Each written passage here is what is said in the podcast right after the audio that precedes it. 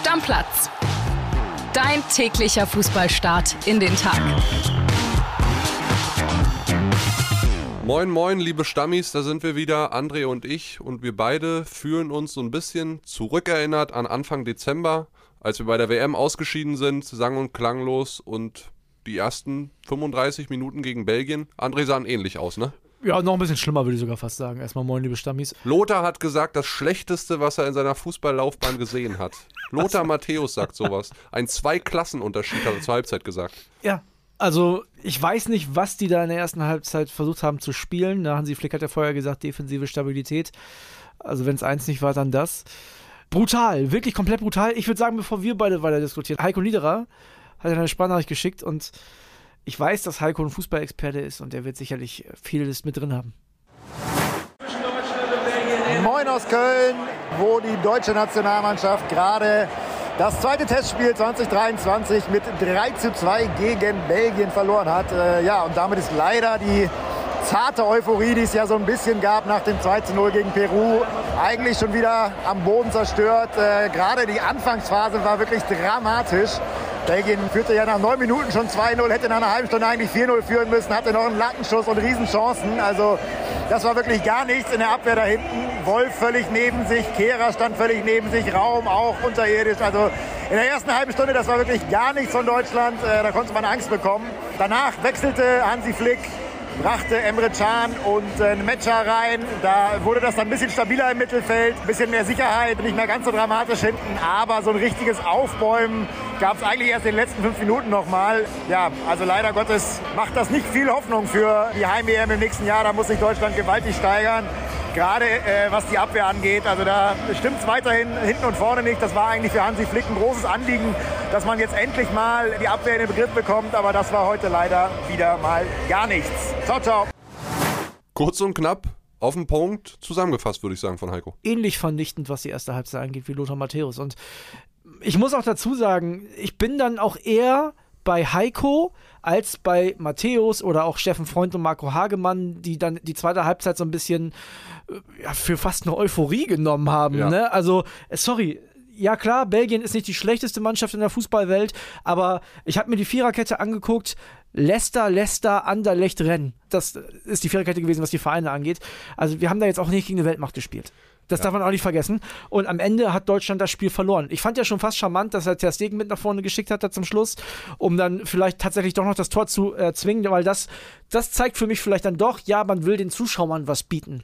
Und das hat man in den letzten fünf, sechs Minuten auch nochmal geschafft. Obwohl man dann schon 3-1 hinten war, äh, ist man ja nochmal mit Gnabry, der auch davor noch mal eine gute Chance hatte, irgendwie nochmal rangekommen. Ja. Und eigentlich, wenn du dir jetzt die ersten 35 Minuten anguckst, dann hat es das Spiel gar nicht verdient, weil zur Halbzeit muss ja schon 4-0 stehen. Und was ich mich dann auch wieder so ein bisschen gefragt habe oder was mich genervt hat, André, ich weiß, ich habe auch gelobt nach dem Peru-Spiel, aber was mich einfach nervt, dann so diese Aussage, ja, wir finden noch nicht so richtig im Pressing den Moment, wann gehen wir rauf, wann gehen wir nicht rauf und so weiter, wir hatten zu wenig Zeit. Ja, aber die Belgier kamen auch aus einer Scheiß-WM, die haben den Trainer gewechselt, da ist jetzt Domenico Tedesco am Start, die haben in Schweden jetzt 3-0 gewonnen, die haben bei Deutschland 3-2 gewonnen, also die hatten ja auch nicht mehr Zeit, ne? aber das hat mich schon wieder so ein bisschen genervt, so dieses Ausreden suchen und so, naja. Ja, na, kann nicht richtig funktionieren, weil wir hatten zu wenig Zeit. Ich weiß nicht, ob ich dann Nominierungsexperimente machen würde, ehrlich gesagt, wenn ich Hansi Flick wäre, weil dann würde ich vielleicht mal gucken, dass ich die Leute nehme, auf die ich vielleicht bei der nächsten Europameisterschaft setze, weil sie jetzt schon gutes Niveau haben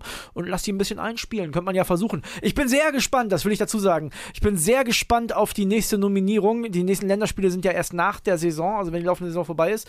Ob da wieder viele Experimente gemacht werden oder ob wir dann den, ich sag mal in Anführungszeichen, Stamm der Nationalmannschaft weitestgehend sehen. Wobei man auch sagen muss, dass die Mannschaft, die gestern in der Startelf stand, ja keine schlechte war. Trotzdem, äh, erste Halbzeit, du hast es gesagt, kann auch 4-0 stehen. Wir können ja froh sein, dass das Luke war, nicht Lücke Bacchio, weil Lücke hätte ihn gemacht. Da bin ich mir sicher, der hat auch gestern wieder sein Aber Tor der wäre nicht so schnell vorm Tor gewesen Ja, wie stimmt. Luke Bacchio. Also du hast es bei Luke Bacchio vor diesem fast schon 3 zu 0, was er dann rechts leicht am Tor vorbeischießt, ja, da fast das Gefühl, der ist momentan nicht im Abstiegskampf zugegen, sondern Genau. der spielt bei einem europäischen Top-Club und geht da durch die Decke, ja? Und das kann halt am Ende des Tages nicht sein, weißt du? es kann nicht sein, dass sich eine deutsche Mannschaft mit so viel individueller Qualität auf dem Platz sich da von Belgien in der ersten Halbzeit so hops nehmen lässt. Wir haben viele Nachrichten von euch Stammis gekriegt. Zur Halbzeit sind einige auch komplett ausgerastet. Dann am Ende äh, haben wir auch eine Nachricht bekommen, ja, jetzt seid nicht zu streng mit der deutschen Mannschaft gab eine 2-3 Heimniederlage gegen Belgien. Man wollte näher an die Fans ran. Man hat das in der zweiten Halbzeit besser gemacht, aber auch mit, weil es schlechter als in der ersten Halbzeit gar nicht mehr ging.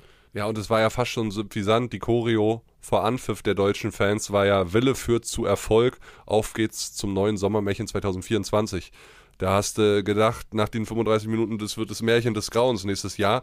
Und äh, ja, ihr habt ja auch recht, wir wollen jetzt auch nicht zu streng sein. Am Ende ist es ein Freundschaftsspiel, wir sind noch weit weg von der EM, aber ja. es ist irgendwie, gefühlt so ein bisschen so ein Dämpfer und ich kann dieses, was auch dann so geschrieben wurde danach oder von Hagemann kommentiert wurde, so aufopferungsvoller Kampf und genau so nimmst du die Fans mit und das wollen sie sehen. Ja, sorry, dafür bleiben bei mir dann, ich bin jetzt kein negativer Typ, ich bin im Grundsatz immer positiv, aber diese ersten 35 Minuten, die vergesse ich so schnell jetzt erstmal nicht. Vor allem, ich schätze Marco Hagemann und auch Steffen Freund normalerweise in, in dieser Kombi sehr. Bei Europa League-Abenden finde ich die sehr, sehr geil.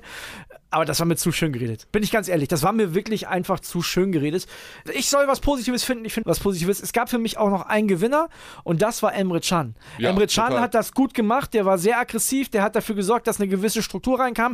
Das haben Kimmich und Goretzka, Goretzka musste ja verletzt raus, das wird nochmal heiß für Samstag, haben das vorher nicht geschafft, das hat der gemacht und wenn der in der Form am Samstag in den Klassiker geht, dann freue ich mich auf das Spiel. Beide Einwechslungen in der 32. Minute haben auf jeden Fall was gebracht, weil nicht nur Can, sondern auch Felix Metscher kam ja rein. Das waren die zweikampfstärksten Spieler auf dem Platz am Ende der Partie. Also das hat sich auf jeden Fall gelohnt. Dass Hansi Flick unseren mitgrößten deutschen Fußballhoffnungsträger Florian Würz völlig blass auswechselt, ist natürlich auch irgendwie ein Zeichen. Ja, tut in mir seiner auch Heimat für den in Jungen. Köln. In seiner Heimat in Köln, genau. Das war schon krass. Die Zweikampfwerte, wie gesagt, von Chan und Metscher sind so ein Positivbeispiel. Und ich glaube, damit können wir auch, sagen wir mal, den Deckel drauf machen auf diese Partie mehr oder weniger, oder André? Ja, ich möchte, weil wir gerade vom Schönreden gesprochen haben, ich möchte ganz kurz zur zweiten Halbzeit noch sagen, ist halt irgendwie gegen Ende dann auch so ein bisschen Muster ohne Wert, weil guck mal, wie oft er gewechselt wurde. Also da standen ja zwei komplett andere Mannschaften auf einmal wieder auf dem Platz. Das waren nicht die, womit sich beide Trainer, Domenico Tedesco übrigens offensichtlich viel richtig gemacht, am Anfang die Gedanken gemacht haben, das Spiel zu gewinnen. Das waren am Ende nicht mehr diese Truppen. Da wurde sehr, sehr viel, wie das für ein Freundschaftsspiel üblich ist, hin und her gewechselt. Auch die ganzen Spieler, die Flick neu nominiert hat, haben nochmal eine Chance gekriegt. Deswegen, ich weiß nicht, ob man von diesem großen Aufbäumen, was man da vielleicht reinreden möchte, wirklich sprechen kann. Ja, und der ein oder andere wird es jetzt von uns zu negativ betrachtet sehen. Ihr könnt uns gerne Nachrichten aufs Stammplatz-Handy schicken. Klar. Wir machen morgen gerne in der Folge nochmal so ein bisschen eure Nachrichten, wie ihr dieses Länderspiel oder diese erste Nationalmannschaftsperiode nach der WM empfunden habt machen wir sehr gerne in der Folge nochmal. Wir wollen es jetzt auch nicht totreden oder so. Wir sind ja die letzten beiden, André, die jetzt irgendwie uns freuen über Misserfolg der deutschen Fußballnationalmannschaft. Überhaupt nicht, überhaupt. Ey, ich hab's ja letztens schon, als ich wütend war bei der Nominierung, ne, der eine oder andere wird sich erinnern, habe ich doch schon gesagt, Mann, macht uns nicht unsere Heim-EM kaputt. Wir waren so traurig nach der Weltmeisterschaft, weil es so schlecht lief. Und bitte, bitte, bitte, findet ein Mittel dafür. Das muss mit dieser individuellen Klasse, die wir in Deutschland haben, möglich sein. Findet ein Mittel dafür, dass wir eine vernünftige EM spielen. Und fangt damit an, das vorzubereiten, bitte. Wenn wir bei individueller Klasse sind, sind wir auch ganz schnell bei Jamal Musiala. Ja. Die Bayern können sich wieder Hoffnung machen, André, dass es doch noch klappt für das äh, Topspiel, absolute Topspiel am Samstag 18.30 Uhr gegen den BVB. Er hat am Dienstagvormittag am Ball trainiert. Das war ja auch das erste Tuchel-Training. Äh, Musiala war alleine auf dem Nebenplatz, gab noch ein, zwei andere schöne Szenen. So das erste, was so passiert ist am Vormittag, als Thomas Tuchel den, den Platz an der Sebener Straße betrat, war, er hat Leroy Sané einen Arschtritt gegeben. So aus Spaß und viele haben gelacht, war alles alles cool, aber ist irgendwie so ein Symbolbild direkt zum Start in seiner Amtszeit, mal so ein bisschen so einen kleinen Tritt Richtung Pups von Leroy Sané. Alle haben, wie gesagt, gelacht, wir haben es alle mit Humor genommen, aber ist doch irgendwie auch ein Zeichen nach außen. Ne? Ja, ich habe hinterher im Internet Bilder gesehen, das hat er bei seinen anderen Vereinen auch schon gemacht. Das hat er in Dortmund gemacht, beim Mbappé hat er es mal gemacht. Ja, und hat Symbolwirkung. Klar, ich glaube, dass ein Thomas Tuchel auch bei sowas, der hat ja auch gesehen, wie viele Medienvertreter da waren, auch genau weiß, wen er da tritt und warum. Und äh, tritt ne, ist jetzt ein bisschen überzogen, ihr wisst ja. Musiala wundert mich überhaupt nicht, bin ich ehrlich. Hatte Flo Witte hier auch so ein bisschen als These schon angekündigt. Ja, und ich kann mir auch sehr gut vorstellen, dass er zumindest einen Einsatz bekommt. Ob er in der Startelf steht, weiß ich nicht. Ja, noch besser sieht es übrigens aus bei Choupo-Moting. Drei Wochen Rückenschmerzen, zwei verpasste Spiele hat er ja hinter sich. Der hat die 60-Minuten-Einheit mitgemacht, ohne Abschlussspiel, konnte schon relativ viel machen. Auch ganz doll gedrückt, geherzt worden von Thomas Tuchel. Die beiden kennen sich ja aus Pariser Zeiten. Also dahingehend Musiala, äh, äh, Choupo-Moting sind die Bayern da schon etwas positiver. Bei Goretzka muss man wirklich mal abwarten. Der Knöchel war dick bandagiert, als er da raus ist äh, gegen Belgien. Hm, das wäre auch ein Ausfall, der schmeckt ihn wahrscheinlich nicht so. Ja, und bei Bayern war ja gestern auch noch richtig was los, beziehungsweise bei uns in der Berichterstattung, denn da ging es ja nochmal um Julian Nagelsmann und eine ganz interessante Szene wohl nach dem Paris-Spiel mit Sadio Mané. Erzähl doch mal, Kili, was war da los? Ja, also es war ja so, Sadio Mané ganz lange verletzt gewesen, Ja. hat auch die WM verpasst. Dann hatte er vor diesem Spiel gegen Paris schon zwei Kurzeinsätze in der Bundesliga bekommen, gegen Paris selbst im Rückspiel, was die Bayern ja 2-0 furios dank einer geilen zweiten Halbzeit gewonnen haben, nur acht Minuten. Ja. Danach hat er sich lautstark in der Kabine bei Nagelsmann beschwert, war so ein kleines Wortgefecht eben dann. Und was danach passiert ist, also die anderen Bayern-Stars haben es so ein bisschen empfunden, als wenn sich Nagelsmann so ein bisschen einschüchtern lassen hat in diesem Wortgefecht mit Sané. Stand dann ja auch wieder in der Startelf, ne? Und was ist passiert? Er stand bei dem nächsten Spiel in der Startelf gegen Augsburg 5 zu 3 gewonnen dann. ja, Das also, ist so ein bisschen eingeknickt. willst, willst du meine Meinung dazu hören? Hau raus. Also, ich finde, dass Sadio Mané absolut überhaupt gar kein Recht hat, nach einem so souveränen Sieg gegen Paris Saint-Germain sich in irgendeiner Form über Spielzeit zu beschweren. Gebe ich dir recht. Selbst ein 0%. Weltstar, Sadio Mané, hat nicht das Recht. Niemals. Die gewinnen gegen Paris, hauen die aus der Champions League und der macht da einen Lauten, da lache ich mich tot, ehrlich. Was natürlich, wenn es so gewesen sein sollte, schwach ist von Julian Nagelsmann, ist, dass er dann echt einknickt. Also, Ja. der hätte bei mir, auch wenn es Sadio Mané ist, gegen Augsburg auch nicht gespielt. Und ich glaube, das wird es unter Thomas Tuchel nicht geben, weil er halt diese Erfahrung hat mit Weltstars wie Neymar, wie Mbappé schon gearbeitet zu haben. Auch bei Chelsea natürlich der ein oder andere Superstar dabei gewesen. Also er weiß, glaube ich, wie man mit solchen Situationen dann gut umgeht und sie auch moderiert. Und wenn du Thomas Tuchel bei diesem Training so ein bisschen beobachtet hast, ich habe mit unseren Bayern-Reportern gesprochen, der hat ja gar nichts dem Zufall überlassen Ja. in dieser Einheit. Jede Passübung korrigiert, bei dem kleinsten Fehler auch nur, jede Ballführung mit dem falschen Fuß, da hat er gleich dazwischen geredet, immer wieder hat er appelliert an Genauigkeit, Konzentration und das macht es dann eben aus. Diese ganz kleinen Dinger. Und in diesem Zusammenhang nochmal ganz kurz der Hinweis. Gestern Nachmittag ist die neue Folge Phrasenmäher rausgekommen mit Kai Havertz, der ja und bei Chelsea unter Tuchel trainiert hat. Und der Korrekt. hat auch was sehr Interessantes zu Thomas Tuchel gesagt, nämlich genau das hat er beschrieben, dass Thomas Tuchel bei jedem schlechten Pass quasi was zu meckern hatte und Havertz dann gekocht hat vor Wut im Training, weil er denkt, boah, was willst du jetzt von mir?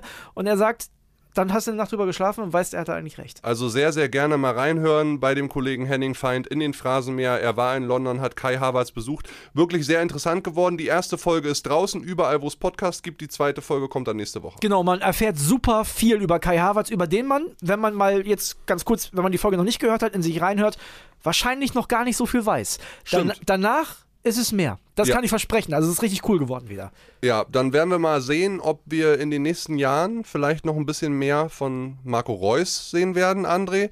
Äh, man hört jetzt aus Borussia-Kreisen, dass es so ist. Es gab schon erste Gespräche, die sind jetzt so ein bisschen nach hinten verschoben worden, weil Kehl als Sportboss halt so ein bisschen jetzt erstmal guckt Bayern, dann Leipzig am 5.4., dann Union am 8.4., also sehr, sehr wichtige Spiele, wo man jetzt nicht irgendwie, wenn Dinge wieder nach außen dringen, was ja passieren kann bei so einem absoluten Top-Club über Vertragsgespräche, das will er jetzt eben nicht haben, aber es scheint wohl so, dass Reus und äh, der BVB sich einigen werden auf ein weiteres Jahr mehr, aber Marco Reus muss halt um knapp 50 Prozent Gehalt verzichten.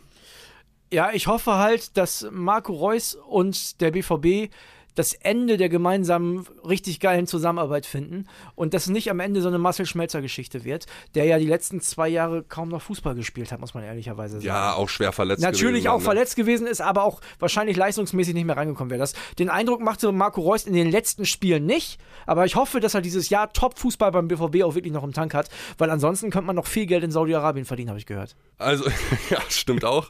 Also, ich hoffe auch, dass es zwischen dem BVB und Marco Reus nicht so traurig zu Ende geht wie für den einen oder anderen bei Hertha BSC momentan. Tja. Stichwort Freddy Bobic äh, ist ja schon ein paar Wochen und Monate her. Jetzt hat man den nächsten Teil seines Teams entlassen. Ja, die rasieren das ganze Gefolge jetzt. Ne? Dirk Duffner, der Kaderplaner, ist Dirk auch weg. Duffner, Johannes Weigand als sein Assistent und Chefscout Babacar Wayne. Alle weg, alle Ja. freigestellt. Aber war abzusehen. Ich glaube, jeder, der mit Freddy Bobic irgendwie was zu tun hatte oder sogar von dem geholt wurde, der war sich sicher, am Ende der Saison spätestens ist für mich Feierabend. Einer ist ja auch freiwillig gegangen, Enis Hairi, äh, auch so ein bisschen als Scout tätig gewesen bei Hertha, der zu Kaiserslautern als technischer Direktor gewechselt ist, freiwillig, Ja. mehr oder weniger den Abgang dann gemacht. Weil es klar ist. Also müssen wir uns nichts vormachen. Das, woll- also, als Bobic gegangen ist und wenn man hinterher geguckt hat, wie ist das auseinandergegangen, ne?